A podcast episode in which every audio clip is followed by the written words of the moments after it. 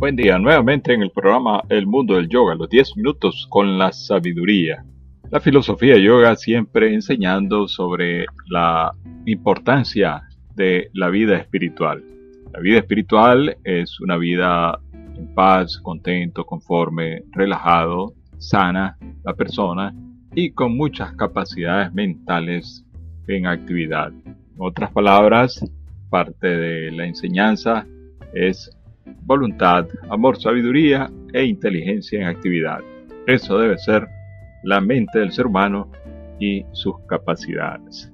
Dice la enseñanza, no se escapa una acción que no sea registrada en nuestro interior. Eso no le suena como muy moderno, decir, que algo está registrando todas nuestras acciones y está siendo registrada en nuestro interior. ¿Cómo es eso?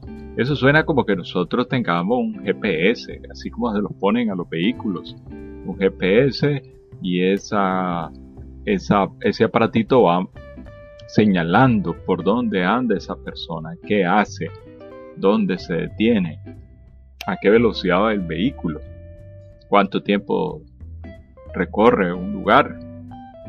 Entonces, eso es lo que está sucediendo también dentro de nosotros. Imagínese usted. Si el ser humano es capaz de hacer eso para los aparatos y registrar todas las operaciones en una tarjeta, en una computadora, todo lo que sucede, cámara, audio, sensación térmica, todo, todo está siendo registrado. Esa analogía es muy hermosa.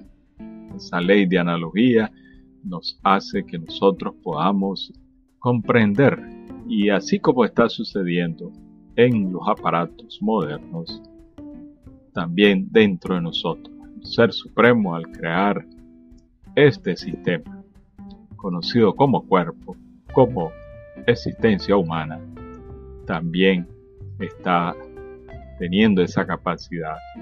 Por eso la enseñanza dice, no se escapa una acción que no sea registrada en nuestro interior. Y así, cada acto que estamos haciendo, cada palabra que decimos, cada pensamiento, está registrado. Y está registrado de tal forma que la suma de todos esos actos nos dará un cuerpo en la próxima vida con una serie de cualidades que ya hemos fabricado con anterioridad. Por esa razón, cuando el yoga está diciendo que usted ha creado este cuerpo físico. Y si el cuerpo físico tiene deficiencia, eso usted lo hizo. Si el cuerpo físico nació en la pobreza, usted lo hizo. Si, es decir, todo, todo usted lo ha construido. ¿En base a qué? En base de sus acciones. Ya hemos fabricado con anterioridad nuestra existencia. Por esa razón, los sabios enseñan de que porque se enoja con una creación suya. Ese es un gran problema en la vida del ser humano. El ser humano no está conforme con lo que le está pasando, con las enfermedades mismas, con nada está conforme. ¿Por qué? Porque él tiene la ignorancia como en primer lugar y no se da cuenta de todo eso que está haciendo que él mismo está haciendo. Por eso nosotros estamos diciendo, mientras el ser humano está desarrollando capacidad de memoria en aparatitos que lo dejan asombrado uno, ¿cómo es posible que en esa cosita tan pequeña se pueda guardar tanto datos, video, acciones, todo?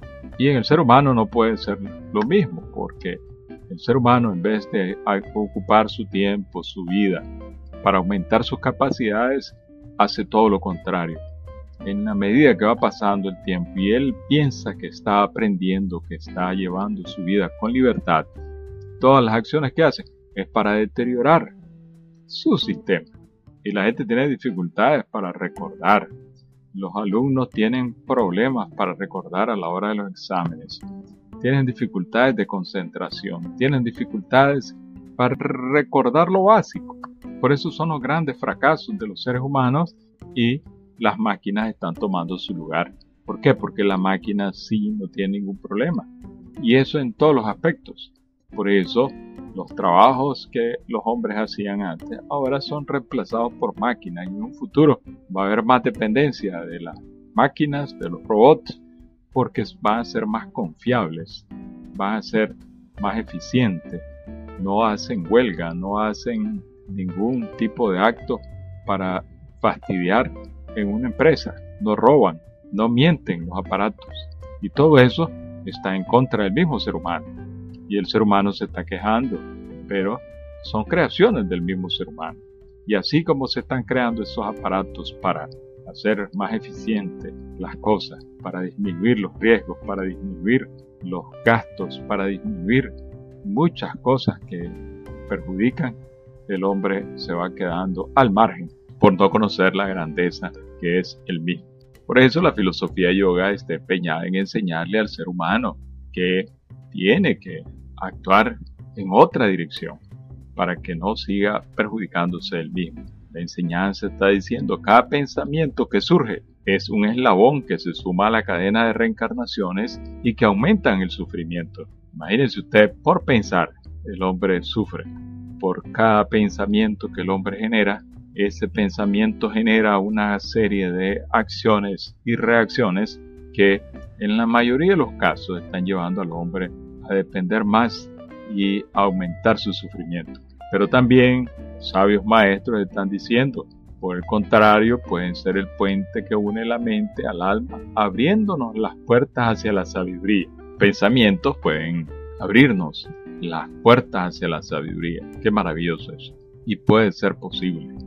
Pero el hombre tiene que conocer, el hombre tiene que interesarse en eso. Por eso la enseñanza de la filosofía yoga es una enseñanza tan actual, así como todos esos GPS que están registrando todo el movimiento de algo, cómo un aparato puede ser dirigido a ejecutar una acción y el hombre no sabe ni qué es lo que está pasando con él mismo. La enseñanza de la filosofía yoga es una enseñanza antigua, milenaria, pero a la vez tan moderna como cualquier aparatito de esos que andan utilizando los científicos para registrar operaciones, registrar sismos, registrar tempestades, registrar cualquier cosa. ¿Por qué el hombre no hace uso de su poder? La enseñanza de la filosofía yoga está diciendo que a través de la práctica de mantra yoga meditación, el hombre puede comenzar a desplegar todo su poder a través de un proceso de activación y desarrollo de las facultades mentales del ser humano decir que todos nosotros tenemos facultades y esas facultades las estamos utilizando, pero en mínima escala, en una mínima, eh, en mínimo poder. Es decir, que si su capacidad, vamos a poner un número, usted está usando, usted tiene una capacidad de 100 y solamente está usando un 1%, eso es una pobreza. Pero venimos nosotros y en vez de aumentar nuestra capacidad, nosotros disminuimos ese uno. ¿A través de qué? A través de nuestras propias acciones contaminantes, destructoras, como el alcoholismo, la drogadicción, el tabaquismo, el consumo de cadáveres y nuestros actos de violencia. Por eso se ve difícil el desarrollo de los seres humanos. La ciencia no puede hacer mucho porque ¿cómo le pueden insertar a un, aparato a la persona? No se puede. No se le puede aumentar la memoria a nadie no se le puede aumentar la capacidad de concentración. Por más ensayos genéticos que la gente esté haciendo ahí, intentando eh, combinar genes de una persona, genes de un genio, genes de un deportista, genes de una persona santa y pensamos que con eso vamos a reproducir una sociedad mejor.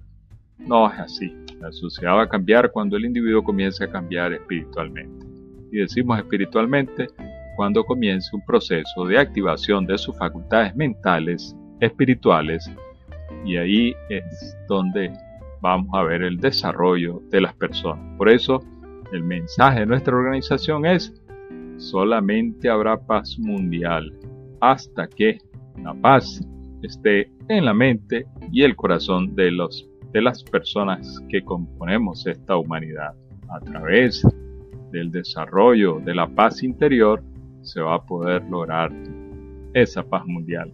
Nosotros vemos en este tiempo moderno cómo la paz está en un punto tan frágil que cualquier loco, cualquier fanático, cualquier ambicioso, ya es posible que desate una guerra en escalas tan desproporcionadas que todos, toda la humanidad va a tener un sufrimiento espantoso. Todo por no comprender su propia naturaleza divina. Así que lo invitamos a las conferencias que todos los días, sábados y domingos, estamos impartiendo en nuestro Centro Cultural Yoga de Banán a las 4 de la tarde. Los días domingos tenemos una actividad muy especial llamada la ofrenda de amor que realizamos a las 10 de la mañana del domingo para que usted asista y podamos compartir todo este conocimiento que está a su disposición para que usted lo utilice lo más pronto posible. Nuestra dirección de, los semáforos del Seminario Nacional, una cuadra hacia arriba, una cuadra hacia el sur en el reparto Miraflores al oeste de Managua. Lo esperamos. También le invitamos a participar de las clases de Hatha Yoga, que en cuatro horarios estamos impartiendo en nuestro centro. A las 6 de la mañana, a las 7 de la mañana, a las 5 de la tarde y a las 7 de la noche. Y si usted quiere un horario especial, también